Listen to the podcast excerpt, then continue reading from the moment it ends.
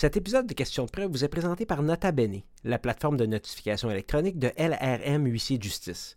Pourquoi notifier par courrier recommandé pour une quinzaine de dollars alors qu'avec Nota Bene, vous pouvez notifier par courriel de façon sécuritaire en conformité avec toutes les règles de notification?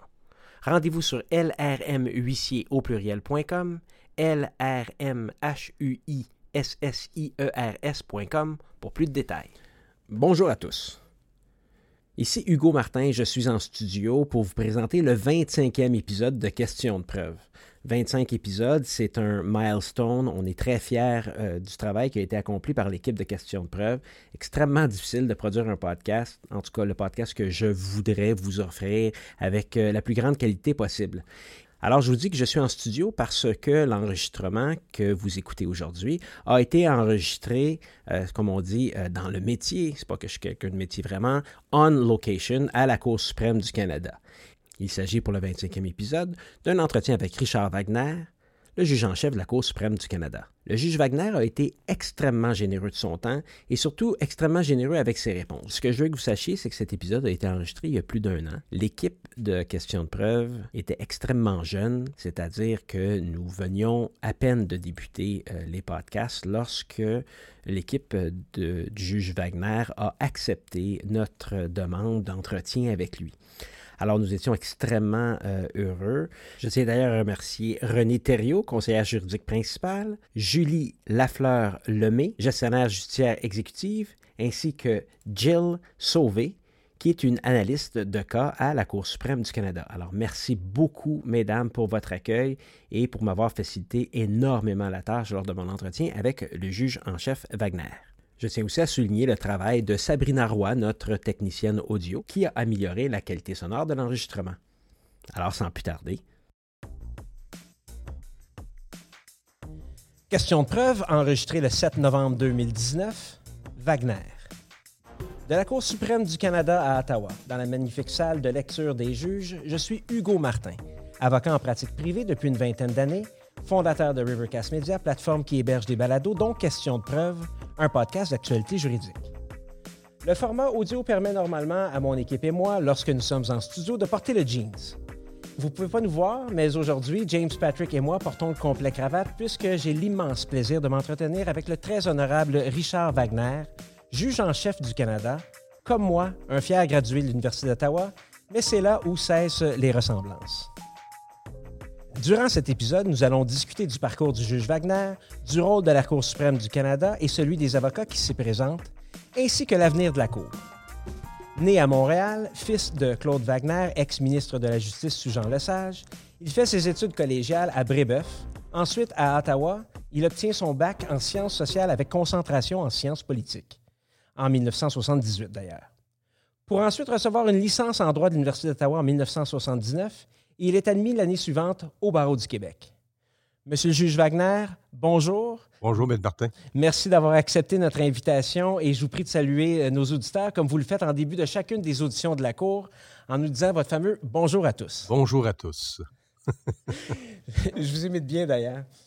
Euh, tout d'abord, peut-être pour commencer rapidement euh, de, façon légère, est-ce que votre père a influencé votre choix de carrière? Ou, Sûrement, euh, consciemment ou inconsciemment. Évidemment, moi, j'ai grandi euh, dans une famille euh, dans laquelle, évidemment, mon père était, avocat de profession. Donc, je l'ai, je l'ai vu travailler, je l'ai entendu parler de la profession d'avocat avant, qu'il devienne juge, puis en politique. Donc, moi, je pense bien que ça a sûrement eu une influence sur mon évolution dans, dans mes études.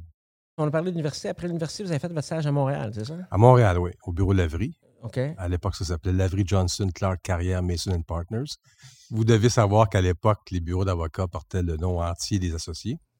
Alors, euh, c'est un bureau de 26 avocats à l'époque. Et quand j'ai quitté le cabinet en 2004, nous étions 165, euh, je pense. Bâtonnier de Montréal aussi. Bâtonnier de Montréal, 2001-2002, élu.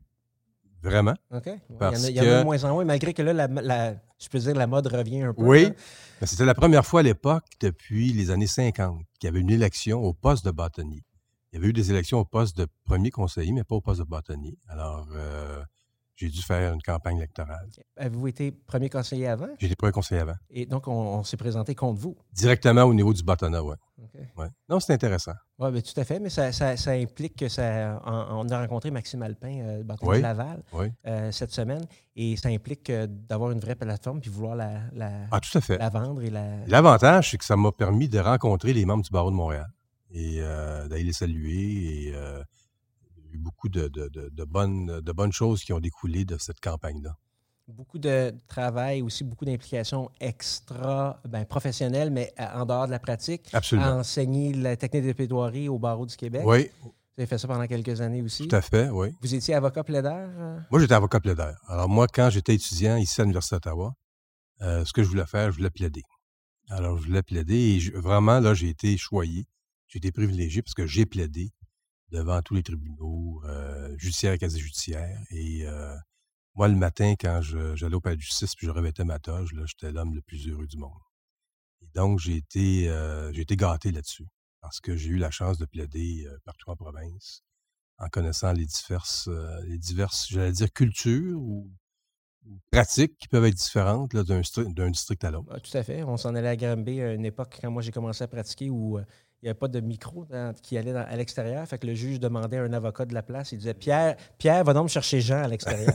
Tout à fait, oui. Ça nous fait un peu. Euh, non, c'est une grande richesse quand même sur le patrimoine euh, légal, juridique, judiciaire du Québec. Puis vous avez vu aussi les, beaux palais là, avant que les, ah, palais se sentent. On parle de, de Coansville, qui est un palais superbe. Tout à fait. Il y avait un beau palais également. Ma première cause en cours supérieure, c'était à Amos et euh, en plein hiver, c'était quelque chose. Et euh, c'était un des derniers dossiers euh, d'assurance automobile. en fait, des bumpers. Oui, des bumpers, mais avec blessure corporelle. Donc, c'était un procès d'une semaine. Et puis, c'était dans le palais de justice à Amos, qui avait des, belles verrières, je me souviens bien à l'époque. Alors, c'est une belle expérience. Vous aviez les tableaux avec les routes, un, coin de route, voyons, une intersection. c'est ça. ça, c'est les, les, petites voitures. Là. Ouais, ça, j'ai vécu ça aussi. Ah, quand même, quand même. Euh, euh, un peu plus tard, euh, un petit peu avant, je pense qu'on va avoir des nommés, puis on va parler un petit peu de l'accès à la justice tout à l'heure, mais le CAIS, ça a été un de vos bébés, quelque chose qui est important pour vous. Qu'est-ce qui vous a amené à, vouloir faire une bibliothèque, disons, pour tous les avocats? Oui. Bien, évidemment, les, les, as étaient bien alignés à ce moment-là. Mm-hmm. au barreau de Montréal, on avait une, une superbe bibliothèque qui est encore au 17e étage du Palais de justice, qui coûtait quand même très cher et qui était fréquenté par 10% de notre membership parce que les bureaux de Montréal, en général, avaient leur propre bibliothèque. Alors qu'en région, ben, il n'y avait rien. Il n'y avait pas grand-chose. C'était la bibliothèque du palais de justice locale.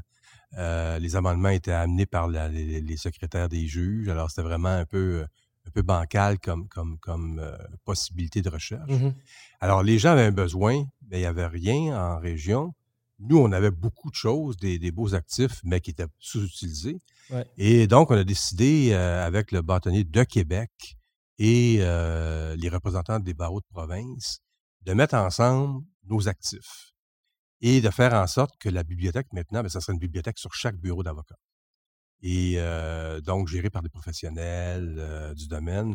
Et donc, c'était un acte de foi quand même assez important.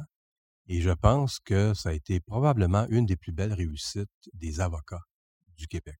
Ah, je suis tout à fait, d'accord. Et, je ne réfère pas au, barreau du Québec ou au barreau de Montréal, je pense aux avocats. Parce que ça a été une belle complicité entre le barreau de Montréal, les avocats de province, puis le barreau de la ville de Québec.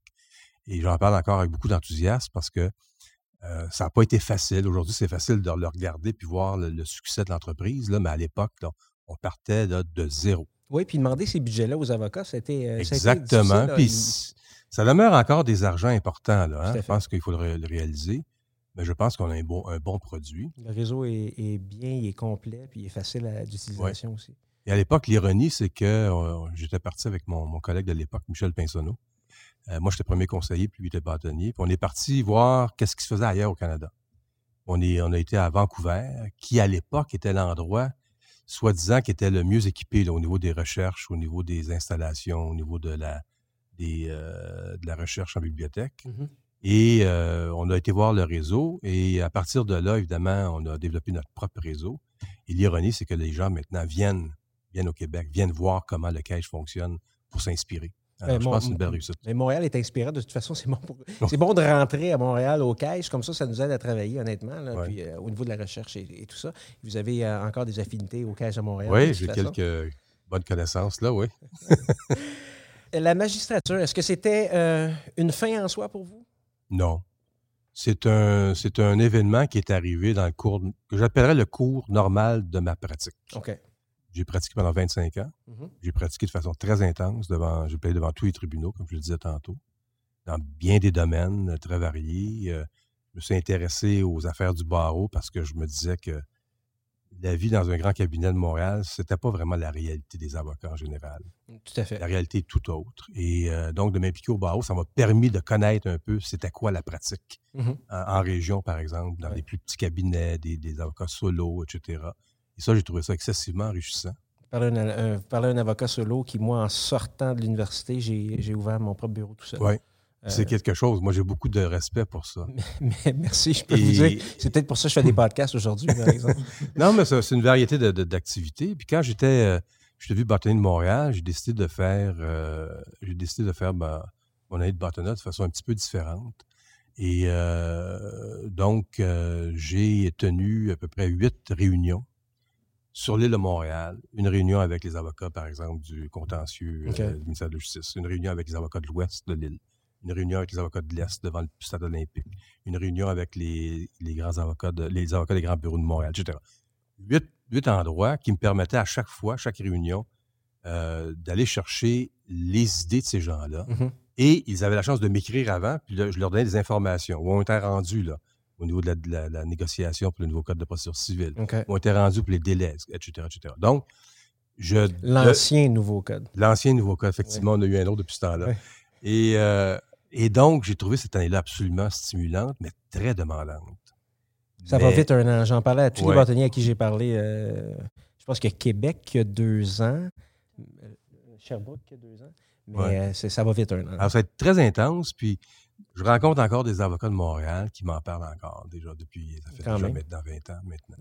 Alors, euh, donc ça, ça m'a permis de, effectivement d'en connaître plus sur la profession.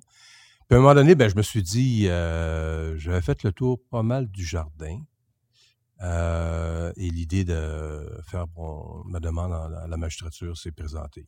Ouverture pour un poste à la Cour supérieure du Québec en 2004. Vous étiez basé, si je peux dire, à, à Montréal. Montréal, C'est bien ça?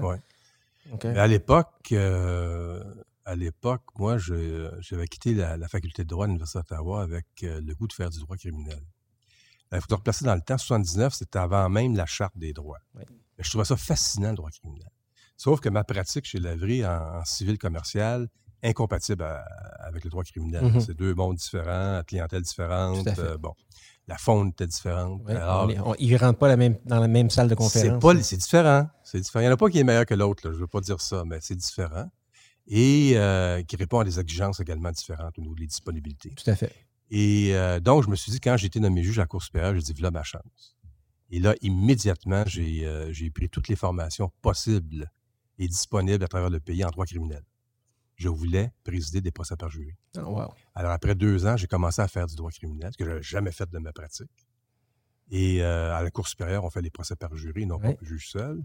On fait des appels également sur les décisions de la Cour du Québec et de la Cour municipale. Cour Donc, municipale, je me suis encore gâté.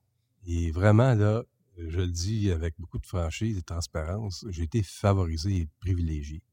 J'ai présidé des procès aux assises, là, et ça a été une expérience extraordinaire. Et, d'ailleurs, aux assises, il n'y en a pas tant que ça. Il n'y en a Euh, pas tant que ça. Tant mieux. Oui, mais c'est une on des belles province très institutions. criminalisée, tant mieux. Non, mais euh, il reste quand même que euh, on- ça m'a, disons, récon- pas réconcilié, mais ça m'a conforté dans l'idée qu'on avait un excellent système euh, en droit criminel par jury. Moi, je crois beaucoup au jury. Il y a une sagesse qui se dégage de, de, de 12 personnes qui entendent des- une cause, là, et euh, il n'y a pas un verdict avec lequel j'étais pas d'accord, avec tous les procès que j'ai, présidés. OK, ouais, ça pourrait faire le sujet d'un podcast au complet, là, mais euh, Ouais. on, on va continuer. Mais ça me surprend un peu de. Peut-être, moi aussi, je suis un gars de commercial toute ma vie, donc peut-être que ça. Je suis peut-être un peu teinté sur, euh, sur la, la présence des jurés, mais c'est intéressant. de Ah oui, mais ça. les, euh, les- pour, les, pour les procès par jury, là, quand on convoque les, on choisit les, euh, les avocats choisissent les, les jurés, il n'y a personne qui veut y aller. Parce que, évidemment, c'est pendant deux, trois semaines deux mois, trois mois, quatre mois, les gens, les citoyens sont privés jusqu'à un certain point de leur liberté, jusqu'à un Mhm, certain point. mhm. C'est un devoir civique. Tout à fait. je pense que c'est- Donc, il n'y a personne qui veut y aller, ils trouvent toutes des excuses. Puis à la fin, quand on va voir les, les, euh, les jurés, après le procès, on ne parle pas de la décision, mais on parle de leur expérience. Ils ont tous adoré l'expérience. Ça, ça a été mon expérience à moi. Et ils voulaient en faire d'autres. Alors, ils réalisent l'importance de leur, de leur travail, puis ils prennent leur travail très au sérieux. Ils voient tout, ils entendent tout. Euh, et au niveau humain, là, pour un juge, là, de traiter avec 12 personnes au quotidien là, qui vous regardent, là, puis ils comptent sur vous, là, pour les, les- guider. Puis il y a, il y a une, il y a une- une expérience humaine exceptionnelle que je suis vraiment heureux d'avoir vécu. Et en 2011, ça a commencé à vous manquer, ça? Cours, cours d'appel? Cours d'appel, euh, encore une fois, euh, C'est Harper, je pense. Hein? C'était le premier ministre euh, Harper qui était à l'époque, oui. Et euh, donc, j'ai dit oui. Et puis, euh, je suis resté à cour d'appel euh, 23 mois. Puis là, j'ai eu un autre appel. Juge Marie Deschamps euh, quittait. euh, vous l'avez euh, euh, succédé en octobre 2012. En octobre 2012, effectivement. Elle a quitté au mois de mai 2012 et euh, j'ai reçu l'appel du premier ministre à la fin septembre 2012. Stephen Harper encore à Oui, ce moment-là. Tout à fait. Que C'est de- c'est Justin Trudeau qui vous a euh, confirmé à titre de juge, Juge en chef euh, au mois de décembre 2017. ouais. Et cet appel-là, euh, je veux dire, c'est quand même la Cour, la Cour suprême, c'est comme la Ligue nationale. là. donc, on prend comment cet appel-là? Euh, avec beaucoup de fébrilité, euh, avec beaucoup d'humilité Ça- aussi. Ça doit être, ouais, ça doit être un beaucoup peu, euh, d'humilité, euh, où on réalise ce que ça représente. Là. Alors, je ne regrette pas du tout. Je ne regrette pas du tout, mais il n'y a pas de recette. Hein? Il n'y a, pas de- y a, pas de livre- y a pas de livre de recettes. C'est- mes prochaines questions. Dites-moi dites- pas ça tout de suite. Bon. Si, on- si on, on- et, et, donc, on vous appelle et on lâche. C'est une décision qu'il faut prendre immédiatement, juste par curiosité. Est-ce qu'on vous donne un peu de temps? Ou, euh, Ben, il y, a- il y avait un processus dans mon temps, il y avait un processus de sélection. Là. Il y avait un comité de sélection euh, qui recommandait trois candidatures. OK. Et le premier ministre devait choisir parmi ces trois candidatures-là. C'est encore le cas aujourd'hui. OK. Ça a été rétabli sous le, le régime du premier ministre Trudeau. Et donc, euh, j'étais un de ces trois-là, puis il a choisi, puis euh, il m'a appelé. Euh, euh, le matin, euh, son bureau me dit ben, Le premier ministre aimerait vous parler cet après-midi. Je me doutais un peu c'était pourquoi. Alors, euh, il m'a Le poste avait, avait- avait été resté vacant depuis le départ de la de juge. Madame, de Madame Deschamps, Ouais. mois de mai. Mais C'était un délai quand même assez normal. OK. Ouais, quelques mois. Et euh, donc, j'ai reçu la nouvelle. J'ai trouvé ça absolument stimulant, euh, mais également, euh, je sentais le, le- le- le poids de la responsabilité qui s'en venait avec. Et est-ce que c'est un peu comme le juge Casira, le lendemain, vous entendez des, des demandes de- de- d'autorisation? Ah, tu sais, tout à fait. Euh, Tout à fait. Moi, j'ai été, à l'époque, le candidat, comme aujourd'hui d'ailleurs, devait comparaître devant un comité du Parlement, euh, des sénateurs et des députés. Et euh, donc, j'ai dû répondre pendant un bon deux heures de temps à leurs questions que je n'avais pas avant, dont je ne connaissais pas la teneur avant. Et euh, ça a été une belle, une belle aventure parce que ça m'a permis de- d'indiquer aux gens, aux citoyens, euh, qui j'étais, OK. d'où je venais, puis euh, un peu ma philosophie, puis ma vision des choses. Et à telle enseigne que dans, dans les semaines qui ont suivi, j'ai reçu des cartes, j'ai reçu des cartes postales euh, des citoyens euh, de différentes provinces qui euh, m'écrivaient euh, Hi Judge, euh, là je dis ça parce que c'est souvent des anglophones, euh, I saw you on TV, good luck, I like that. Des choses comme ça, des commentaires comme ça. Ceux qui m'ont pas aimé, évidemment, m'ont pas écrit. Mais là, je vous parle de ceux qui m'ont écrit.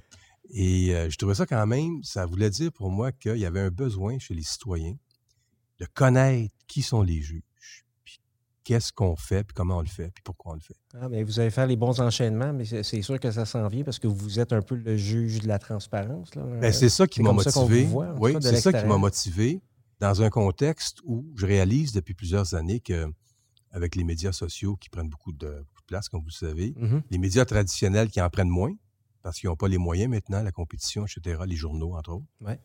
Et euh, donc, euh, il y a un besoin, je pense, additionnel pour les juges, juges, tribunaux, de communiquer directement avec la population, de leur dire qui nous sommes, comment on fait notre travail, pourquoi on le fait. Et euh, pourquoi on fait ça? Parce que c'est important que les gens gardent foi dans, le- dans- le système de justice. Puis j'ai toujours pensé, moi, que les préjugés, ben, c'était causé par l'ignorance, souvent. Alors, plus d'informations qu'on donne aux gens, le moins de préjugés il va y avoir, puis il y a plus de crédibilité dans le système de justice qu'il va y avoir. Et les critiques sont plus éclairées, je pense aussi. Je pense que ça, oui. Alors, euh, c'est la raison pour laquelle, non seulement depuis, depuis que j'étais, euh, depuis que je suis devenu juge en chef, mais avant même, j'ai toujours pensé que c'était bon de donner de l'information aux gens. Tout à fait, tout à fait. Juge puiné, ça a l'air comme si c'était comme un, juge de deuxième. de deuxième. C'est une vieille expression, oui. Et euh, dans, bien, dans un mois, dans un mois, un petit peu plus qu'un mois, vous avez deux ans à titre euh, de juge en chef. Nous avons dit tout à l'heure que c'est Justin Trudeau qui vous avait confirmé dans ce rôle. Euh, c'est une nomination? C'est une nomination. Une nomination. Oui, j'ai pas eu à comparaître par la suite. C'est une nomination. OK. Et... J'avais déjà donné. Parce que les juges, on n'est pas habitués à être sur la place publique. Ben, puis aussi, se retrouver, on est, comme avocat, on n'est pas non plus habitué de se retrouver de l'autre côté du, du micro et de témoigner. Tout à fait. Et c'est là où il faut faire attention, comme juge. Euh, transparence, euh, oui. Euh, information, communication, oui. Mais il faut garder également une réserve. Hein. On n'est pas là pour débattre sur la place publique de nos jugements. Mmh on ne devrait pas faire les talk shows. c'est une des raisons pour lesquelles les gens ont foi dans les tribunaux, c'est-à-dire qu'on évite de se mêler des, des dossiers publics, politiques. Alors, c'est un dosage. Il faut à la fois respecter notre devoir de réserve et à la fois pouvoir prendre les chances et les opportunités de communiquer directement avec la population. votre rôle de juge en chef, vous le décrivez comment? Ben, c'est un peu un chef d'orchestre. Euh, Donc, relation, mes notes, j'avais relation entre les juges et distribution des dossiers? Entre autres, mais ça, c'est un volet. Le juge en chef euh, de la Cour suprême, euh, comme vous le savez peut-être, là, il y a d'autres chapeaux il y, a, le chapeau du juge en chef. Vous êtes président du Conseil de la magistrature. C'est exact. Vous êtes le possible remplaçant du gouverneur général du Canada. Ça peut arriver. Je l'ai fait la semaine, il y a deux semaines. Lors de la, ça, j'ignorais ça. Moi, je pensais que c'était. Lors du couronnement, les cérémonies de couronnement de l'empereur du Japon. OK. Le premier ministre, évidemment, n'était pas disponible. C'était le 21 octobre. Il y avait comme des élections au Canada. La gouverneure générale également n'était pas disponible parce que au cas où euh, au cas il y aurait un, gouvernement minoritaire, donc on, fait appel au troisième dans la liste d'administration du pays, c'est le juge en chef du Canada. Et donc on m'a demandé si je pouvais remplacer euh, le premier ministre pour euh, représenter le Canada. Alors donc j'ai agi comme chef d'État au Japon, aux cérémonies de l'empereur, qui était absolument extraordinaire. c'est une expérience unique. Oui, pour un non-élu en plus. Ah, tout à fait. Alors, c'est le meilleur des deux mondes. Et, euh, euh, donc, j'ai bien apprécié ça. je pense que j'ai fait mon possible pour bien représenter le pays. J'ai aucun doute là-dessus. Euh, président du Conseil de la magistrature. Oui. Qui réunit, le Conseil, de la, Conseil canadien de la magistrature réunit les 42 juges en chef au Canada, mm-hmm. donc des juges fédéraux, dans toutes les provinces. Et veille donc à gérer la formation des, des juges mm-hmm. et également la discipline des juges. Et qui vous discipline, vous? Ah, ben c'est une bonne question. Ça. Théoriquement, ça serait le, Conseil canadien de la magistrature également. On va espérer que ça arrive jamais. Ben, c'est pas dans, en fait, la, question était un peu comme. À un moment donné, il y a, le, chef. non, c'est une bonne question. mais... on est soumis également au même contrôle. Tout à fait. On doit répondre. Euh, si jamais il y a une plainte, on doit répondre au Conseil. Et ici, le day-to-day à la Cour suprême du Canada? Donc, ça, c'est l'autre chapeau du juge en chef. Le day-to-day, bien évidemment, ma fonction, c'est. Euh, évidemment, ici, en théorie, nous avons 200 en théorie, en pratique, nous avons 230 employés. Donc, il y a le rôle administratif et le rôle administratif et gestionnaire. Euh, donc, il y a cet aspect-là. Il y a l'aspect également euh, juge. Euh, j'écoute les, j'entends des causes au même titre que mes huit autres collègues, le même nombre de, dossiers. Je dois évidemment gérer les, assignations, les assignations de dossiers, la gestion de, la Cour en général. Siégez-vous sur les, demandes? Je siège également sur les demandes de permission d'appeler, au même titre que les autres.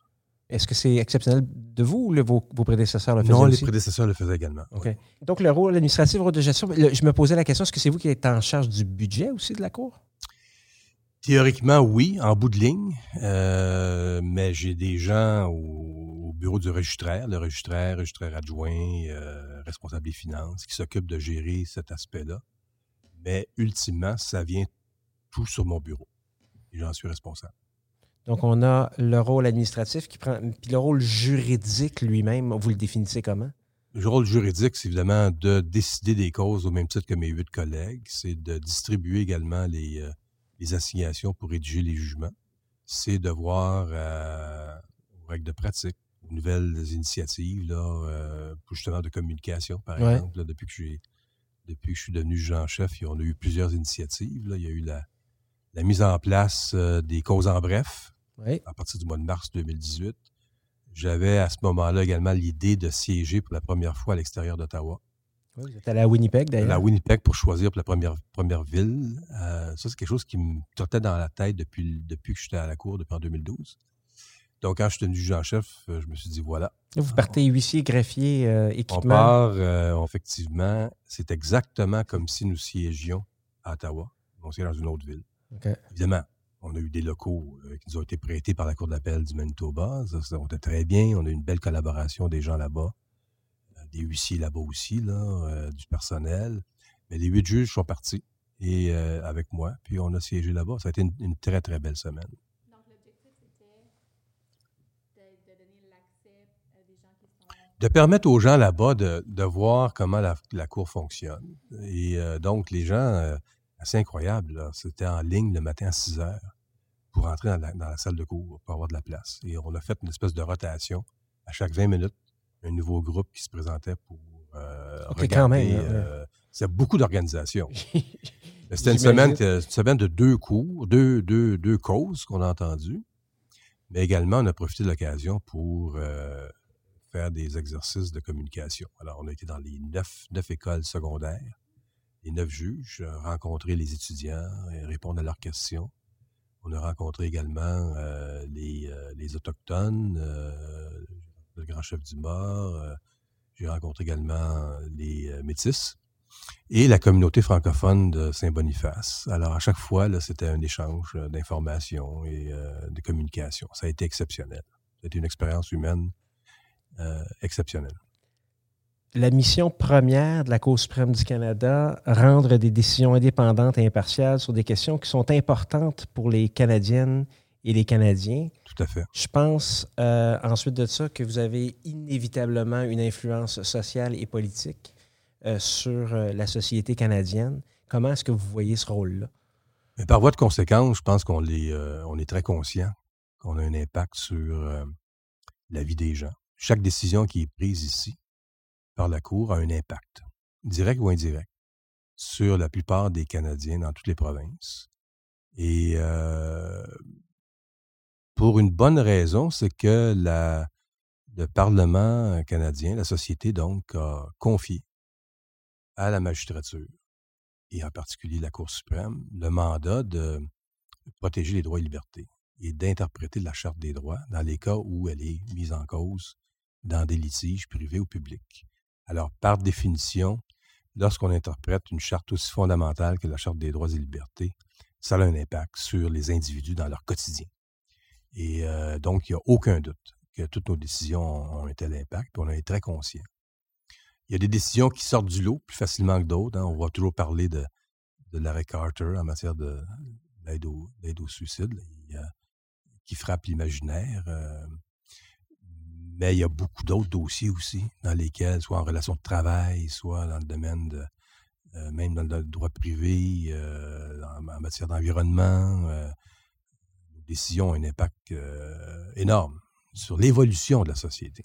Quand James Patrick et moi parlions de, ce sujet-là, il, il, y a deux aspects. Il y a l'aspect où vous êtes en réaction à un problème de société, ou vous êtes aussi, il y a un autre aspect où vous pourriez changer la société en, amont un peu, avant que, que, tout ça arrive? question de, est-ce que la Cour est à l'avant-plan des changements sociaux ou plutôt est-ce qu'on attend que les mentalités changent, la société change et après on prend des décisions conformément à ça?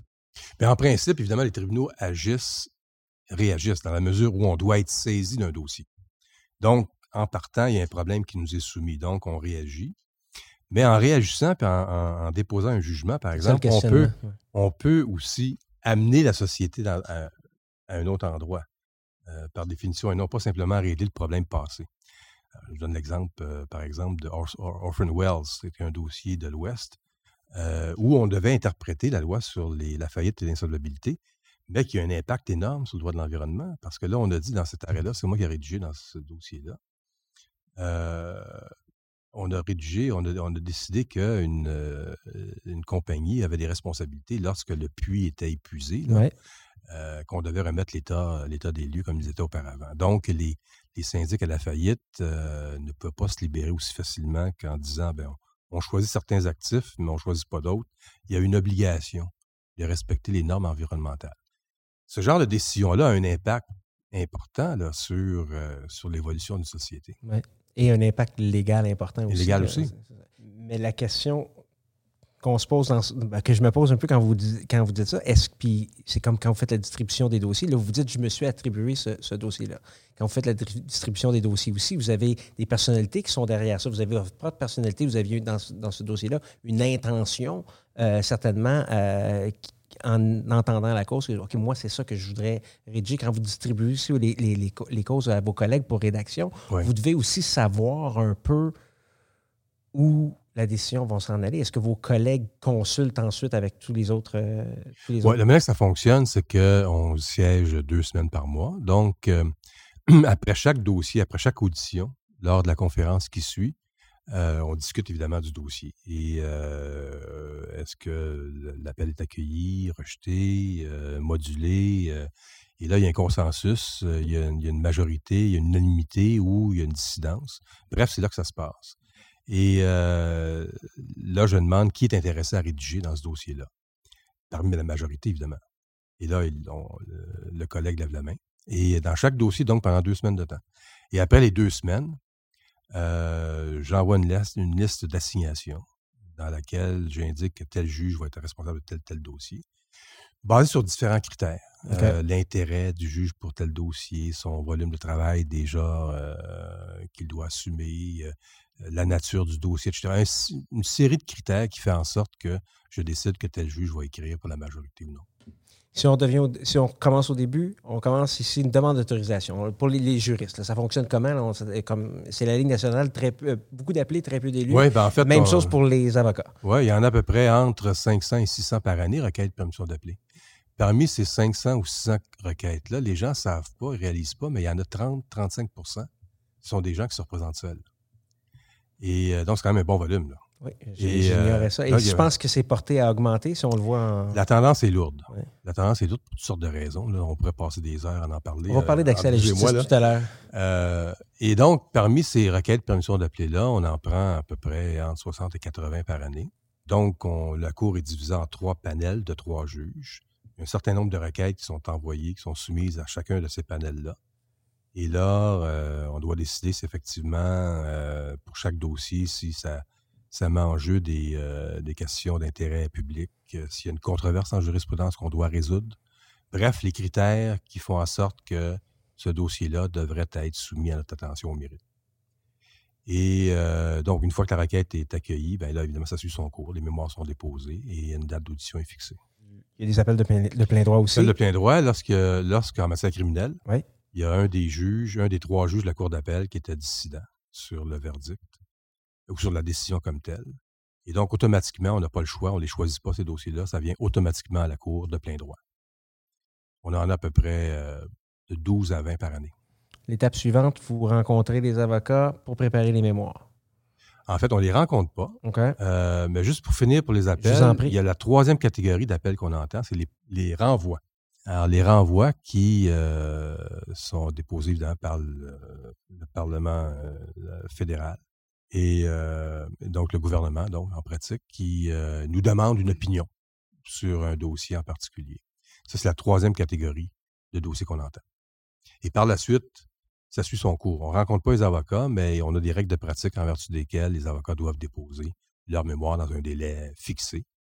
Euh, L'intimé, la même chose. Les intervenants peuvent intervenir devant la cour. Ce qui est un standard. il y a presque des interventions dans ça arrive très souvent. Euh, évidemment, il y en a. en fait, les euh, dossiers qu'on lit, ouais, dans le fond, c'est les dossiers qu'on lit, c'est des dossiers qui ont plus d'impact, j'imagine, que plus d'intervenants. Comme avant-hier, on avait un dossier sur le dossier de Uber, sur. Euh, sur la, en tout cas, je ne parlais pas du dossier au mérite, là, mais c'est un dossier qui a, qui a engendré beaucoup d'intérêt. Il y avait, il y avait 17 intervenants. OK, quand même. Alors, les dossiers d'envergure vont entraîner évidemment des, euh, des tiers qui ont un intérêt à, soumettre leurs arguments. Confection des rôles. Qui, quand, comment? Alors, confection des rôles, évidemment, au, bureau du registraire. Euh, on a quand même un département légal aussi, là, qui sont des gens qui sont spécialisés à, justement confectionner les rôles. Mm-hmm. Puis en bout de ligne, quand vient le temps de décider euh, ou s'il y a une controverse ou une ambiguïté, bien, ça va venir sur mon bureau aussi. OK. Et euh, il y a des urgences. Il y en a qui sont entendus un peu avant. Il y en a qui sont entendus un peu plus tard. Ça arrive, mais très rarement rendu à la Cour suprême. je pensais les débentures dans Belle, il y a plusieurs ah, années. Ah oui, ben voyez-vous, on en parle encore parce que c'est l'exception. Oui, ça s'est entendu dans, la, soirée. L'ancienne affaire de Daigle aussi, là, hein, pour l'avortement, etc. Alors, c'est des cas quand même d'exception, ça. Là. Euh, on n'en a pas beaucoup de ça. OK. Et euh, est-ce que vous intervenez? Euh, est-ce que au niveau du bureau du juge-chef, est-ce que vous intervenez pour savoir quel dossier peut-être un plus prioritaire ou moins? Ben, il va arriver des circonstances, par exemple. Je donne l'exemple suivant. Euh, quand je suis devenu juge en chef, euh, j'ai réalisé que depuis les, dix dernières années, on avait une jurisprudence un peu euh, qui allait dans toutes les directions en matière de révision judiciaire mm-hmm. depuis Dunsmuir. Et j'ai discuté de ça avec mes collègues. J'ai dit, écoutez, on devrait essayer de régler la question une fois pour toutes ou tenter de la régler, pas pour toutes. Et donc, euh, j'ai volontairement choisi trois dossiers. On a choisi trois dossiers qui pourraient nous permettre, euh, une fois entendu, de décider de la norme d'intervention en matière de révision judiciaire. Ça, c'est donc une intervention positive. On a entendu ça l'année dernière, donc au mois de décembre, et le jugement euh, s'en vient. Mais c'est ce genre d'intervention-là qu'on peut faire dans des cas en particulier. Euh, au niveau des, délais, euh, je regarde le bilan 2018, monsieur le juge, euh, et je fais ça pendant qu'on se parle. depuis votre arrivée, les délais ne bougent pas. On parle, là, grosso modo, n'importe où entre 6 et 7 mois. Oui. Il était de 23 mois dans les années 80. Oui, ça a déjà été pas mal pire. C'est quoi les les indices ou qu'est-ce qui pourrait aider la Cour suprême à, améliorer encore cette. Euh, on tente toujours de trouver des nouveaux moyens hein, d'améliorer, euh, que ce soit dans les communications. Là, on pousse beaucoup. Je mets beaucoup d'efforts et euh, d'emphase sur la production électronique des documents. Essayer d'éviter à court terme, moyen terme, la production des documents, des papiers. Vous avez le juge Sanson de la Cour supérieure au Québec. qui est, il est déjà convaincu. Oui, tout à fait. Et, euh, je suis d'accord avec lui. Hmm. Et euh, donc, ici, mais ça prend quand même un peu de temps pour mettre ça en branle, puis on travaille fort là-dessus. Vous savez, le juge Chanson m'a dit, euh, lorsque je l'ai rencontré, il m'a dit Vous direz au juge Wagner que c'est un peu à cause de vous qui, pousse le dossier, parce que vous avez dit dans une conférence où vous avez parlé en disant oser, savoir oser, sachez oser. Et, c'est ça. Et le juge Sanson nous dit que avant ces auditions, il dit Bon, qu'est-ce qu'on peut faire là? Il y a des choses que vous pouvez comme suggérer-le à la Cour? On peut-tu faire ça électroniquement? Il, faut, il faut être proactif. Et euh, moi, j'ai toujours pensé que c'est la meilleure façon d'avancer. Alors, c'est pas vrai. C'est pas vrai qu'on va avancer si on reste, on attend un développement. Alors, la profession juridique, là, que ce soit comme les avocats, les juges, c'est une profession qui se complète dans, la, dans le conservatisme. On aime beaucoup les précédents, n'est-ce pas? Alors, on aime ça quand ça a déjà été décidé. Il faut être capable de pousser l'enveloppe un peu des fois, puis de dépoussiérer, puis de penser à des nouvelles façons. Puis c'est pas nécessairement en ligne naturelle mmh avec la profession judiciaire et juridique, ça. Mais mmh ben, il faut se forcer. Tout à fait. Et euh, c'est en faisant ça qu'on fait toutes sortes d'initiatives qui fonctionnent des fois, qui fonctionnent moins d'autres fois. Mais là, il y a eu nos courses en bref qui fonctionnent bien. On a eu notre rapport annuel, la première fois cette année, l'année passée, 2018. Notre voyage à l'extérieur d'Ottawa toutes ces affaires-là, -là, c'est parce qu'on a osé. Et euh, le juge, Sanson euh, a, raison de dire ça. il faut oser. Il faut oser. Sinon, on va rester dans l'immobilisme. Là, vous parliez de réduire les délais. Ben, on essaye de mettre l'accent sur le, dépôt électronique de documents. Moi, je pense que ça va aider.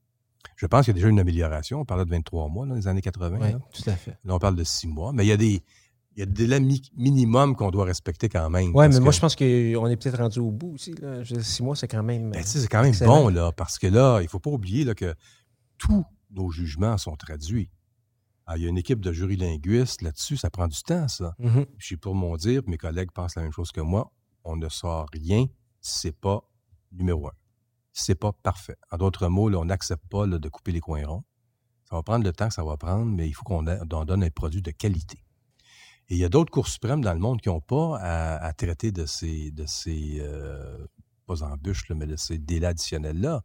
Nous, tout est traduit.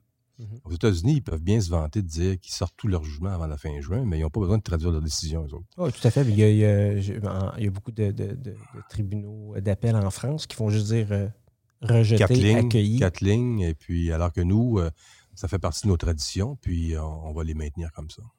C'est pour ça qu'il y a beaucoup d'autres cours qui nous regardent aller, puis qui sont très impressionnés avec la manière avec laquelle euh, on travaille. Si on continue là-dessus, on vous regarde aller quand vous regardez les avocats, là, mais représentation des avocats, qu'est-ce que vous attendez des avocats qui se présentent devant vous? Qui nous aident. Qui vous aident. Parce que, écoutez, euh, pour être allé à la Cour d'appel, je suis jamais venu à la Cour suprême, pour être allé à la Cour d'appel, un, c'est fantastique de là parce qu'ils connaissent le dossier, ils ont lu, ils ont, beaucoup, beaucoup de références et on peut se faire challenger. Moi, c'est ce que j'aime le plus de, la pratique euh, du litige. Je me faire challenger. Moi, juste parler pendant deux jours, ça m'intéresse plus ou moins. Euh, mais vous attendez quoi? C'est quoi aider un juge de la Cour suprême? Bien là, je pense que l'avocat doit, doit considérer que le dossier, on l'a lu. Puis ça, là, je vous garantis que les neuf, on lit le dossier. Mm-hmm. On le connaît. On les a lus, les facteurs. Alors, ça ne sert à rien de venir devant nous puis de lire son facteur. Ça, c'est la pire erreur qu'un avocat plaideur peut faire en Cour suprême. Tenez-vous le pour dire, chers collègues. Et euh, la deuxième chose, c'est qu'il faut choisir ses batailles aussi. On a cinq euh, arguments. Il y en a trois vraiment qui sont solides on met l'accent là-dessus. On ne le met pas sur les cinq. Choisir ses batailles, c'est un signe de, compétence et d'intelligence, et les juges le savent, ça. Donc, on met les chances de notre côté comme avocat si on fait ça.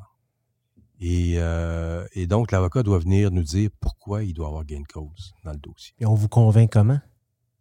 Comment convaincre une cour? Ah, il faut, être, il faut être convaincu pour être, pour être convaincant, n'est-ce pas? Alors, premièrement, une bonne préparation.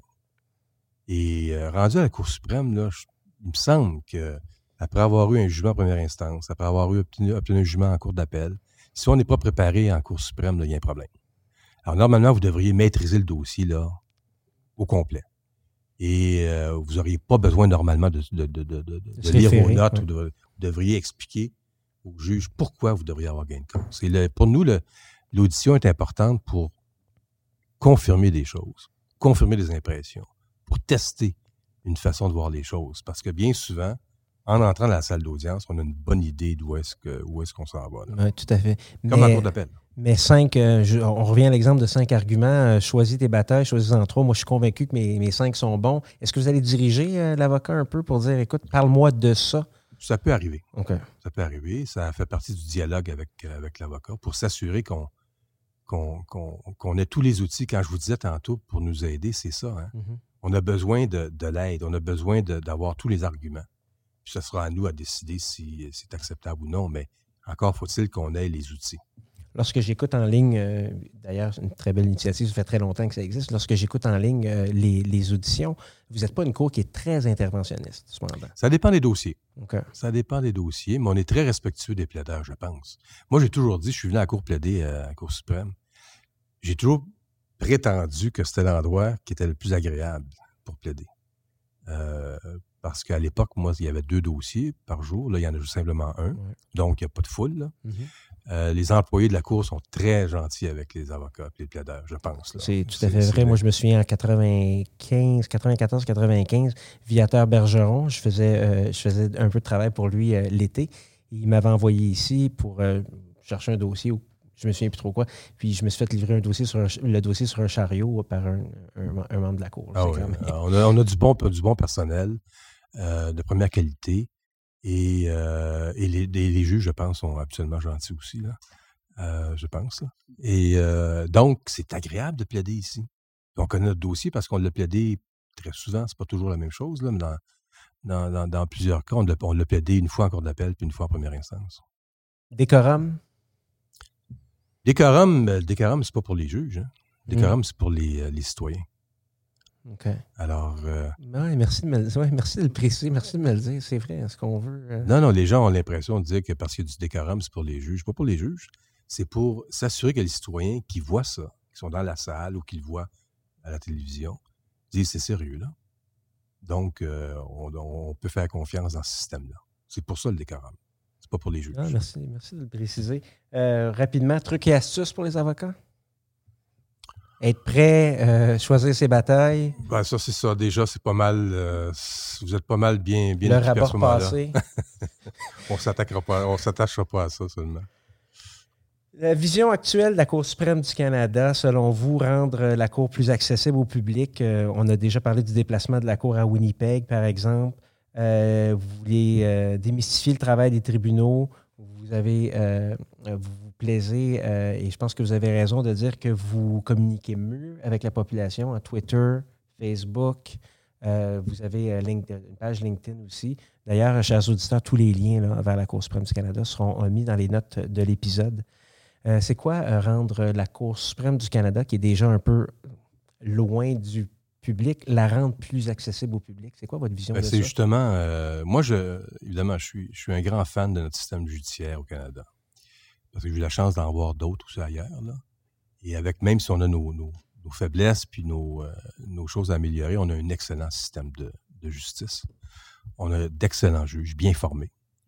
Euh, et, donc, je trouve ça important que les gens le, sachent et puissent apprécier, parce que c'est fondamentalement le meilleur, euh, la meilleure façon pour assurer la démocratie. Mm-hmm. Quand les gens vont arrêter d'aller devant les tribunaux, quand les gens vont vont, vont douter de la pertinence de, d'un tribunal, d'un juge, ben ça va être le début de la fin. Parce que les gens vont régler leurs problèmes sur le coin de la rue et euh, ça va être le chaos et l'anarchie. Donc, c'est important en démocratie de s'assurer que les gens continuent d'avoir foi dans notre système de justice. La meilleure façon de s'assurer de ça, c'est en communiquant nos décisions, en faisant connaître nos juges et nos tribunaux par les citoyens et donc, c'est des efforts constants de communication additionnelle et de transparence. Euh, euh, je fais le lien avec ça parce que votre collègue, euh, votre ex-collègue Beverly McLaughlin avait prononcé une, allocution sur le déclin de la démocratie et de la primauté du droit. Comment protéger la primauté du droit et l'indépendance de la magistrature? C'est un peu ça que vous nous dites. Absolument. Parce qu'on on assiste maintenant à un déclin de ça. Les régimes autoritaires sont de plus en plus présents. On n'a pas besoin d'aller bien loin. Allez-y. Hein? On a juste à regarder près de chez nous, là, puis on voit un déclin quand même du discours public. Euh, déclin également de l'indépendance judiciaire. Est-ce qu'on a ce risque-là de politisation de la Cour euh, suprême du Canada? puis on va, on, va, on va le dire, qu'est-ce qui se passe aux États-Unis? Est-ce que c'est un risque qu'on a ici au Canada? Je pense qu'il faut être aux aguets. Je pense que la pire erreur, ça serait de s'asseoir sur nos lauriers, puis nous dire, nous, ça ne peut pas nous arriver, puis tout est bien, tout est parfait parce qu'on a des us et coutumes, parce qu'on a des traditions quand même très bien ancrées d'indépendance judiciaire. Euh, ça ne veut pas dire nécessairement qu'on peut qu'on peut s'asseoir sur nos lauriers. Je pense qu'il faut toujours être aux aguets. Il faut toujours être soucieux de maintenir nos acquis, parce que ça peut déraper facilement. regardez ce qui se passe dans d'autres sociétés, mmh soi-disant gouvernées par la règle de droit, mmh la démocratie. C'est très vulnérable, c'est très sensible. Et euh, donc, ce serait une erreur de penser que ça ne pourrait pas nous arriver. Il faut travailler pour ça de façon continuelle. Euh, la troisième branche du gouvernement, la Cour suprême du Canada, euh, est-ce que vous pensez qu'il y a un risque d'infiltration, disons, si on peut dire, là, de, je comprends que c'est dans la même veine, mais, mais du, politique dans votre. Tu sais, il y a l'exécutif, le législatif, puis le judiciaire. Est-ce que l'exécutif le, pourrait se, se mêler euh, Moi, je suis très optimiste ici au Canada. On a un excellent système. Je pense que les, les politiques respectent le judiciaire, le judiciaire respecte le politique le législatif. Et euh, donc, ça va bien, mais il faut quand même rester aux aguets. Parce que le, premier, euh, signe d'un État totalitaire qui va diminuer le, niveau de démocratie, ben, c'est quand on attaque les juges, puis quand on attaque les médias d'information. Alors, regardez ce qui se passe dans certaines sociétés soi-disant démocratiques. Et ça, c'est un premier signe d'un État euh, autoritaire et, euh, dictatoriale. Alors, il ne faut pas que ça arrive ici. Le Fifth Estate est, est, attaqué dans d'autres pays. C'est vrai pour au niveau du. C'est vrai pour les avocats aussi, d'ailleurs.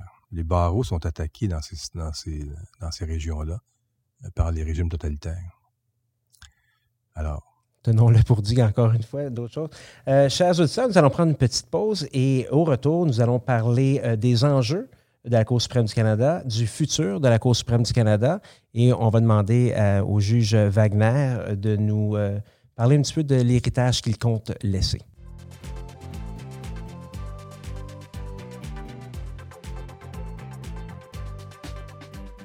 Le podcast Question de preuve, produit et réalisé par Rivercast Media, est une nouvelle façon de suivre différents sujets du domaine juridique dans l'ère du numérique, faire avancer la pratique du droit et faciliter l'accès à la justice. Les avantages de ce format audio sont nombreux, la facilité d'accès et d'écoute, une disponibilité en tout temps, des sujets variés et pointus, une flexibilité de l'apprentissage, pour un auditoire ciblé et engagé. Il ne reste que trois mois à la période de formation continue pour compléter vos 30 heures requises par les autres professionnels. La plupart des épisodes de questions de preuve sont reconnus comme activités de formation continue par le Barreau du Québec et la Chambre des notaires du Québec. Jusqu'à tout récemment, l'offre conventionnelle de formation continue était constituée principalement de formations en salle, colloques, congrès ou webinaires à saveur de cours magistrales. Notre formule de formation par podcast permet de remplir vos obligations, pourquoi pas dans votre voiture ou en vacant à vos occupations habituelles. Faites d'une pierre deux coups. Pour les juristes qui nous écoutent, vous abonner à Question de preuve est gratuit, mais c'est aussi une façon d'obtenir toutes vos 30 heures de formation continue pour aussi peu que 300 En effet, profitez d'un tarif équivalent à 10 l'heure de formation. Tous les détails dans la section Question de preuve du site rivercastmedia.com.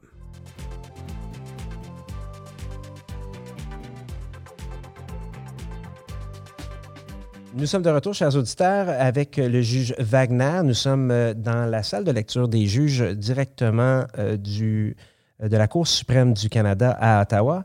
Et, Monsieur le juge Wagner, j'aimerais ça que, que, vous nous entreteniez un petit peu sur les questions d'accès à la justice, les conditions sociales, les conditions économiques. il y a des problèmes ou il n'y a pas de problème d'accès à la justice au Canada? Je sais que dans une allocation récente, l'an dernier, il y a deux ans, vous avez parlé que lorsque vous avez euh, été nommé à la magistrature, c'était une question qu'on parlait déjà. Absolument. Je vous dirais même qu'il y a 20 ans, on en parlait déjà, quand j'étais bâtonnier de Montréal, mhm. et 2001-2002. Euh, l'accès à la justice, euh, c'est un terme qui comprend beaucoup de choses. Hein. C'est L'accès à la justice, c'est également l'accès à l'information. On, en a parlé un petit peu tantôt au niveau du CAGE. Donc, c'est de permettre aux gens de connaître s'ils ont des droits, pour commencer. Donc, l'information juridique, l'accès à l'information juridique fait partie de cette espèce de grand, grande, grande famille, si je peux dire, de l'accès à la justice. Mmh mmh Ensuite, ben, il y a évidemment l'accès aux tribunaux, l'accès à l'avocat, les coûts, donc les délais, qui font partie également des, euh, des, ingrédients là, qui font en sorte qu'il y ait un accès ou il y a un moindre accès à la justice. Alors, c'est un problème qui est criant, c'est un problème qui remonte quand même à plusieurs années on a lancé un signal d'alarme assez fort avec l'arrêt Jordan. Euh, même si vous vous en souviendrez, j'étais dissident dans le dossier. Euh, je trouvais que c'était un prix à payer qui est quand même assez élevé, qu'on aurait pu y arriver autrement. Mais je dois avouer que je me suis rallié rapidement, évidemment, dans la décision de coder qui a suivi, parce que c'est le droit. il, faut, il faut respecter nos précédents. Et l'avantage de l'arrêt Jordan, c'est ça envoyer un signal assez fort au gouvernement aux gens qui devaient investir dans la justice. Parce que les gens n'ont pas, les, gouvernements n'ont pas investi dans la justice. Au Québec, au Canada et dans toutes les sociétés euh, démocratiques. Les, euh, c'est pas juste ici, là. C'était le même phénomène ailleurs à l'étranger. Les gouvernements ont investi dans la santé, dans l'éducation, ce qui est très bien. Mais on a négligé la, justice, de telle sorte qu'on s'est retrouvé avec des systèmes de justice euh, désuets, manque de salles, manque de juges, manque de formation, les employés euh, dans le domaine de la justice, les employés des palais de justice n'étaient pas assez nombreux, etc., etc. Mais là, il y a eu un signal. Et là, euh, moi, je suis quand même optimiste parce que les, euh, gouvernements ont commencé à investir des millions. les barreaux, les avocats sont devenus également beaucoup plus conscients de leur responsabilité aussi, mm-hmm. à la manière de gérer leur dossier. Mm-hmm. On l'a dit dans Jordan, ça peut s'appliquer également en droit civil, dans, dans les domaines de droit civil que dans le droit criminel les juges. Les juges ont, une réalisé une responsabilité à, s'assurer de trouver les meilleurs moyens pour faciliter les choses aux gens à moindre coût. Les délais, la rédaction, rédiger des, des décisions de façon claire. ça fait partie de l'accès à la justice. je vous en prie. Ah, donc, ça a interpellé beaucoup d'acteurs dans le domaine. Hein. Alors, l'accès à la justice, ça concerne beaucoup de gens. Mais je vous entends parler de tout ça, mais du côté système judiciaire. Euh, il y a des populations vulnérables, il y a des populations qui sont socialement euh, euh, marginalisées, et il y en a qui sont aussi économiquement incapables d'accéder au système de justice. Est-ce que c'est des enjeux qui, qui vous tiennent à cœur? Absolument. Et, évidemment, comme juge, nous, on, doit décider des dossiers qui nous sont présentés, donc on n'a pas d'action politique. Mm-hmm. Euh, mais dans les dossiers qui nous sont présentés, il peut arriver qu'on rende des décisions qui, justement, participent de cette facilitation de l'accès à la justice. Je vous réfère à certains arrêts, par exemple, pour les, droits des Autochtones. Mais c'est à ça que je pense beaucoup. On euh, parle du rapport de la commission euh, Vient récemment. C'est ces populations qui sont extrêmement extrêmement euh, euh, marginalisés, euh, qui ont, quand on parle d'accès à la justice, oubliez ça, il n'y a même pas de palais de justice, il n'y a même pas de traducteur dans les langues que ces gens-là parlent. c'est très difficile. C'est parmi les plus vulnérables. Et il y a une surpopulation des Autochtones, par exemple, dans les prisons. Mm-hmm. Clairement, là, et que ça n'a aucun bon sens. Et quand on peut intervenir, lorsque les dossiers nous sont présentés, on va intervenir par exemple la Work que j'ai rendu l'année passée au niveau des conditions d'incarcération des, des, gens autochtones. Euh, il y a Williams, euh, jusqu'à quel point on doit donner une déférence aux tribunaux spécialisés dans euh, l'octroi de dommages et intérêts au peuple autochtone. Mm-hmm. il, y a, plusieurs décisions qui, dans lesquelles la Cour intervient qui participent de cette amélioration, je pense, sinon dénonciation, euh, d'un traitement inacceptable pour les plus vulnérables de la société. Que ce soit les Autochtones, que ce soit les, femmes dans certains domaines, euh, les jeunes également. Et euh, donc, on agit dans les domaines dans lesquels on peut agir, puis il appartient aux autres d'assumer leurs responsabilités. Les solutions, c'est pas toujours de lancer de l'argent, cependant? C'est pas toujours de lancer de l'argent. C'est d'être, on parlait tantôt d'oser, mm-hmm. oser des nouvelles façons. Par exemple, euh, bon, l'aide juridique, c'est sûr qu'il n'y en a pas assez d'aide juridique. Les seuils sont trop, sont trop, euh, sont trop bas. Mais il y a eu d'autres initiatives des avocats qui ont été extraordinaires. C'était ma prochaine question. On peut peut-être changer aussi le mode de, facturation. Oui, c'est ça. Puis ça, les gens en parlent maintenant. C'est pas simplement une idée. Là. La justice participative. Oui, puis il y a les jury pop de ce monde. Mm-hmm. Puis euh, alors, toutes les organisations et des initiatives qui, participent justement à l'amélioration de l'accès à la justice. Et la Cour suprême serait euh, d'accord avec des, plus gros programmes, disons, de justice participative, des programmes euh, d'augmenter les, euh, les, seuils au niveau de la du d'admissibilité à, l'aide juridique? Ben, c'est sûr que non, ça, c'est des décisions politiques là, qui mm-hmm. c'est sûr qu'on applaudirait. Okay. moi, quand je vois des budgets d'aide juridique qui sont diminués, là, j'ai le goût de pleurer. Parce que c'est justement le, courant inverse qu'on devrait adopter. Mm-hmm. Hein. on devrait. Euh, c'est d'autant plus vrai qu'il y a des études très sérieuses aux États-Unis et en Europe qui indiquent que, économiquement, d'investir dans l'aide juridique, c'est rentable.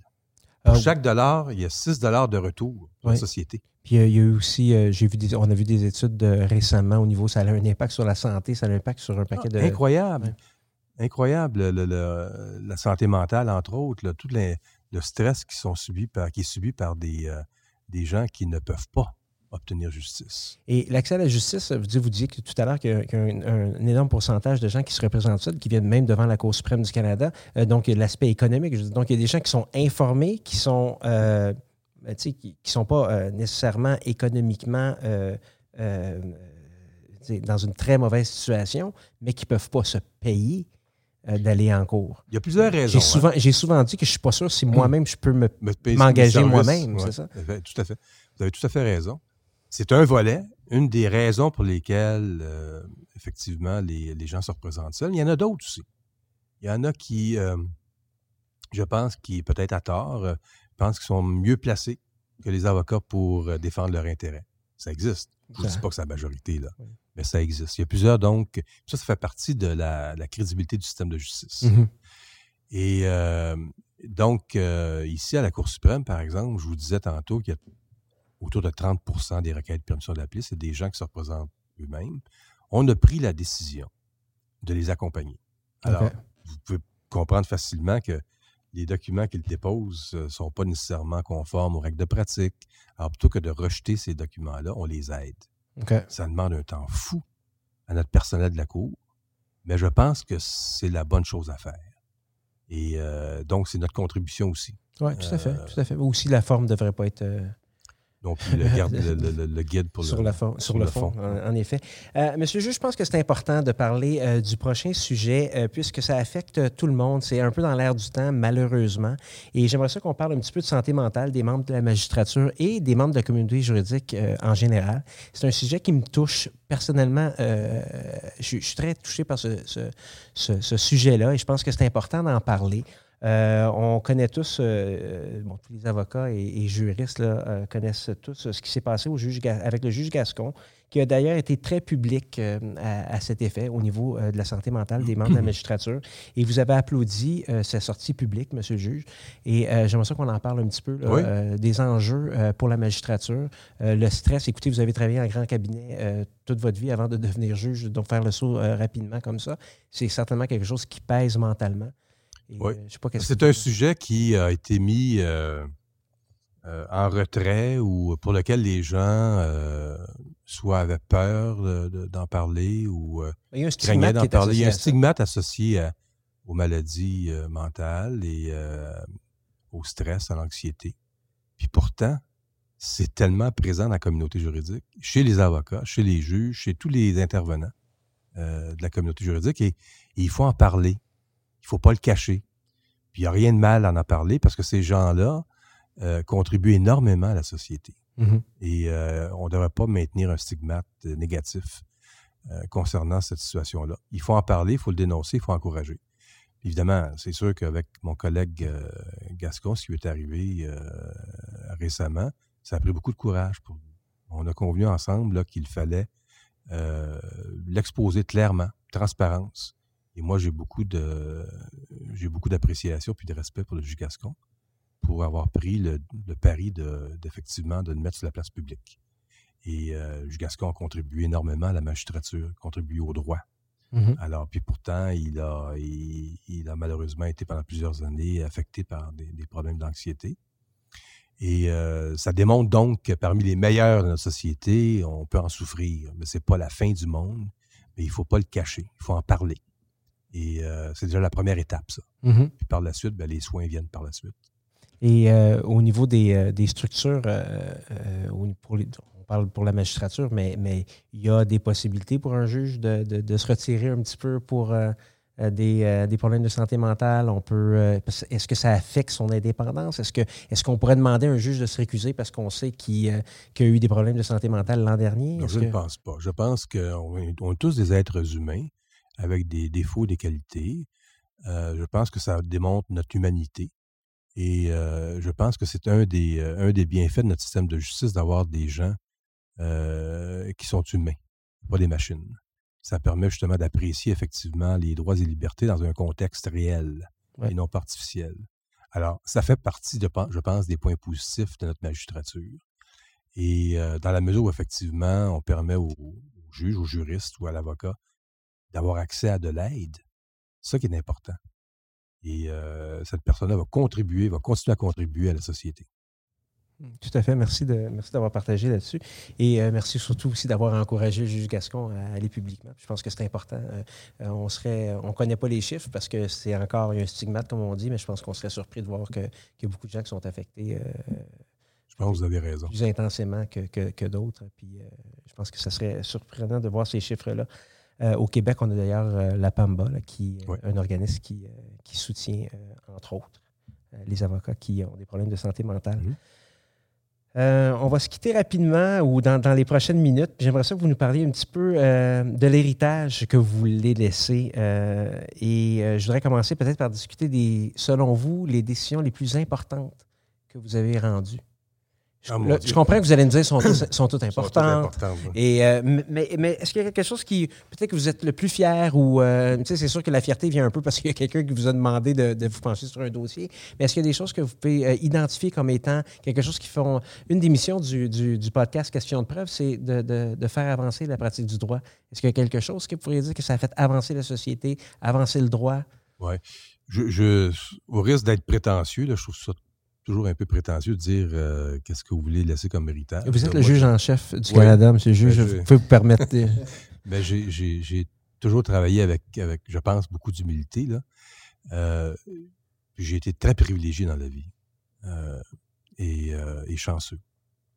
Et présentement, je suis dans une position où effectivement, je peux contribuer à l'amélioration de la vie de mes, mes, mes, mes concitoyens. Puis il y a des décisions que je rends avec mes collègues je pense à mes petits-enfants. Et euh, j'essaie de voir en quoi leur vie euh, va être améliorée, leur sort, leur environnement. Et euh, j'en ai, j'en ai trois, j'en attends un quatrième bientôt. Et, et eux, évidemment, dans 20 ans, ben, je serai peut-être plus là. Peu importe. je constate donc, en rendant des décisions, jusqu'à quel point ça peut avoir un impact sur ces vies-là. Et euh, ils sont plusieurs, les décisions. encore une fois, là, c'est sûr que si vous m'en demandez une euh, récemment, ben ça a un lien avec la vie, la santé. Et euh, l'arrêt Carter, pour moi, est un arrêt fondamental. On le voit d'ailleurs au quotidien, hein, dans les journaux, jusqu'à quel point ça répondait à un besoin. Et à un niveau de, un niveau de, de, de soins, puis un niveau de qualité aussi, de vie.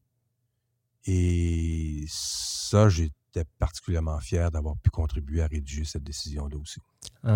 En, sachant les conséquences de cette décision-là, c'est difficile quand même. Moi, j'ai quelque chose qui me qui m'achale encore un peu aujourd'hui, cette décision-là, je dois dire. Sûr. Et vous parlez, euh, vous parlez qu'on connaît, on, entend parler des impacts dans les journaux, mais moi, je peux vous dire que j'ai entendu parler récemment de l'impact euh, autour d'une salle en train de, de luncher avec des gens je me suis fait dire par une, par une femme que son père euh, avait pris cette décision-là. Et ça, ça. Oh, OK, tu.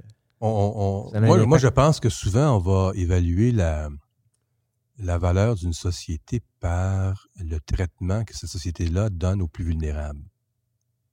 Et euh, on parle souvent en termes de droit criminel, entre mm-hmm. autres, hein, les peines, puis tout ça. comment on évalue une société par rapport au, au traitement qu'on donne. Bien, on peut en parler également au niveau des décisions du, même, du même ordre, au niveau des, euh, des, mesures sociales. Mmh euh, le droit au suicide, ça faisait partie du droit criminel auparavant. Alors, il y a un impact là, de, sur la qualité d'une société par rapport aux dispositions du droit criminel qui sont en vigueur. C'est dans ce sens-là. Oui, bravo, merci. Merci de partager ça avec nous. Euh, d'un autre, dans un autre ordre d'idée, les, les podcasts ont une une rayonnance avec les jeunes, les jeunes avocats, les jeunes juristes qui sont en début ou en mi-carrière. Euh, qu'est-ce que vous avez comme, euh, comme conseil? Vous avez le synopsis devant vous. un moment donné, j'avais dit comment on fait pour être euh, juge.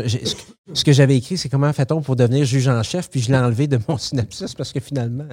mais c'est quoi les conseils pour un, jeune juriste qui commence, qui vous écoute aujourd'hui, puis vous dites bon, ben, tu veux avoir une carrière remplie. Je veux dire, c'est, pas pour tout le monde qui va devenir juge de, la, juge de la Cour suprême du Canada, mais tu vas avoir une belle carrière, tu veux que ta carrière soit remplie. Qu'est-ce que vous donnez comme, comme conseil? moi, j'aurais tendance à dire. Moi, je, premièrement, je suis très optimiste. Je regarde la jeunesse, là, moi, je suis très optimiste. Puis j'aurais tendance à dire, faites-vous confiance. Parce qu'un des problèmes souvent vécus par euh, les plus jeunes, ceux qui commencent dans le domaine, c'est de ne pas assez se faire confiance, se décourager trop rapidement. Mm-hmm. Ça revient à oser. Euh, même si on vous dit, ben peut-être que vous ne devriez pas faire ça, euh, ben, si ça vous tente, puis vous pensez avoir les capacités, faites-les. Apprenez à dire oui. Prenez des chances. pas irresponsable, là mais se faire confiance. Moi, je pense que c'est une des meilleures façons pour euh, s'assurer d'une vie agréable et heureuse euh, et, et, confortable aussi en même temps. Se faire confiance. Mmh. Puis je vous entends pas dire euh, que le droit est tout non plus. Hein. C'est ça qui est le fun. Absolument pas. Il faut être ouvert. Il faut être mmh. ouvert. si j'avais juste si j'étais pas si j'avais pas le, gardé l'esprit ouvert à d'autres choses, euh, j'aurais pas dit oui à bien des affaires, euh, nouvelles pratiques en litige commercial, comme juge au droit criminel, à m'intéresser aux affaires du barreau, à faire des voyages. Bref, il faut avoir l'esprit ouvert, pas être catégorisé dans, dans un domaine en particulier. Oui, on l'entend beaucoup d'ailleurs pour les obligations de formation. Les avocats disent Bon, si moi je fais du droit criminel, je vais juste faire des, formations en droit criminel. Ou, je ne dis pas que c'est bon ou mauvais, mais mon podcast est dans tous les, va dans tous les sens. Donc, euh, euh, c'est intéressant que, que, vous dites ça aussi. L'héritage que veut laisser euh, le juge Wagner, que ce soit social ou, ou légal ou juridique, Qu'est-ce que vous, vous désirez laisser? Ben, j'espère que j'aurai contribué mettons ça comme ça, contribuer à, à rendre la Cour suprême euh, mieux connue, euh, plus transparente et euh, bien appréciée de la population canadienne. Et dans ce sens-là, je pense que une de mes missions, c'est-à-dire de, de, favoriser la crédibilité du système de justice, aurait été au moins en partie remplie. Je peux vous dire que Paris est presque. Ben, vous n'êtes pas, pas à la retraite encore, mais jusqu'à maintenant, euh, Paris tenu. Est-ce que vous comptez euh, vous promener encore, euh, faire, faire de la Cour suprême du Canada une cour itinérante? Vous allez dans une autre ville? il y a une différence entre, une, faire ça à chaque deux, trois ans puis une cour itinérante, mais j'ai, je peux vous dire qu'après en avoir parlé avec mes collègues dans le cadre d'un post-mortem récemment, compte tenu du succès de l'initiative, on va le refaire mais probablement pas chaque année. Merci, Monsieur le juge. Euh, je quitte à tous mes invités euh, en leur demandant un outil, un item, un ouvrage, n'importe quoi qui est un incontournable dans euh, la vie professionnelle. Là, je me disais, on parlait, James et moi, tout à l'heure, je peut-être même qu'il pourrait nous dire qu'est-ce qu'un juge en chef fait pour se désennuyer? Est-ce que vous écoutez Suits sur Netflix ou, ou est-ce que vous avez le temps de lire des romans? qu'est-ce qui est pour vous quelque chose, un incontournable dans votre vie de tous les jours? Ben, il faut essayer, là. Il faut essayer de se détendre, c'est sûr. Alors, j'essaie de passer le plus de temps possible euh, avec ma famille. Et euh, je vous parlais de mes petits-enfants, là, c'est une de mes, de mes, plus grandes joies. Et puis quand je les vois pas, ben je, m'ennuie. Alors, j'essaie de les voir le plus souvent possible. Et, euh, mais il faut trouver du temps, c'est sûr. Il faut trouver du temps pour se détendre en famille. Puis j'essaie de le faire. Donc, la vie familiale est un, oui. un incontournable. Je vous remercie beaucoup, M. le juge. Merci à vous. Merci. Merci de nous avoir accueillis.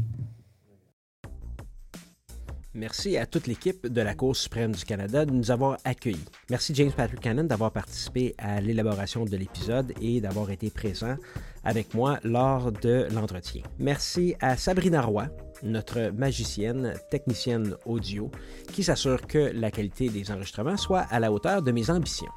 Merci à Constance qui a non seulement été le chauffeur pour se rendre à Ottawa, mais aussi agi comme directrice logistique, directrice technique et qui s'est assurée des communications avec euh, l'équipe de la Cour suprême du Canada. Alors merci Constance. Le mot-clé pour cet épisode est autorisation. Il sera nécessaire pour obtenir votre attestation de formation continue dans la section questions de preuve du site rivercastmedia.com. Je suis at HR Martin sur Twitter et évidemment, je suis ouvert à vos commentaires, suggestions et idées. Contactez-moi pour venir discuter de sujets qui vous concernent, qui vous tiennent à cœur et qui font avancer la pratique du droit. Abonnez-vous à Question de preuve sur Apple Podcasts, Google Podcasts, Spotify ou n'importe quelle application de balado. Évaluez-nous sur Apple Podcasts. C'est important, ça nous permet d'être reconnus dans les plateformes. Restez à l'écoute des prochains épisodes, nous allons accueillir d'autres invités de marque. Idée originale, animation, réalisation et montage, Hugo Martin. La musique et les clips audio sont de feu René Gagnon. À l'équipement audio, Sergio Travaglione de Musique Red One. À l'édition et à la technique, Sabrina Roy. À la recherche, James Patrick Cannon. À la gestion, au marketing et à la direction générale, Constance Saint-Pierre. Ce podcast est une production Rivercast Media SA et rappelez-vous, tout est question de preuve.